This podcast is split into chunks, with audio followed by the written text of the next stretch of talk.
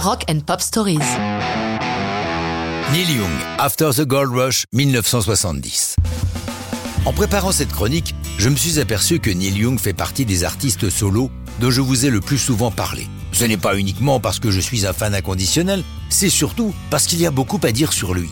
Comme avec After the Gold Rush, la chanson qui donne son titre à son troisième album solo. Longtemps avant que Greta Thunberg ne voit le jour ou que le GIEC ne se penche sur le sort de la planète, Young s'en préoccupait déjà, car After the Gold Rush est une chanson écologique. Elle est structurée en trois parties distinctes qui emmènent l'auditeur dans trois époques différentes de l'humanité. Le premier couplet s'intéresse au Moyen Âge, le deuxième à l'époque actuelle, c'est-à-dire 1970 au moment où elle a été écrite. Et enfin, le troisième annonce un futur apocalyptique où l'air devenu jaune et rouge est vicié et des vaisseaux spatiaux s'envolent pour emporter l'humanité vers une autre planète. Notons que la seconde partie est régulièrement actualisée et si à l'origine il chante Look at Mother Nature on the Run in the 70s, une fois terminé les années 70, cette phrase est devenue Look at Mother Nature in the 21st Century.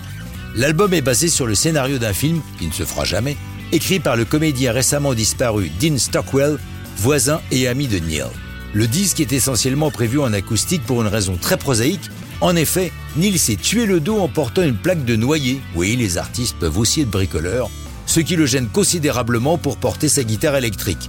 De plus, durant la période de préparation de l'album, il a mis son groupe en pause.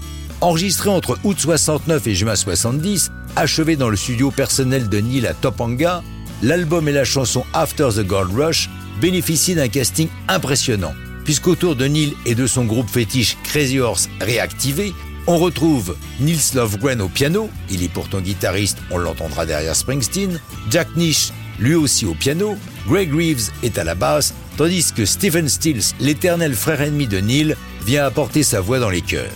After the Gold Rush, la chanson et l'album, sont publiés en août 70 et c'est un nouveau succès pour Neil Young.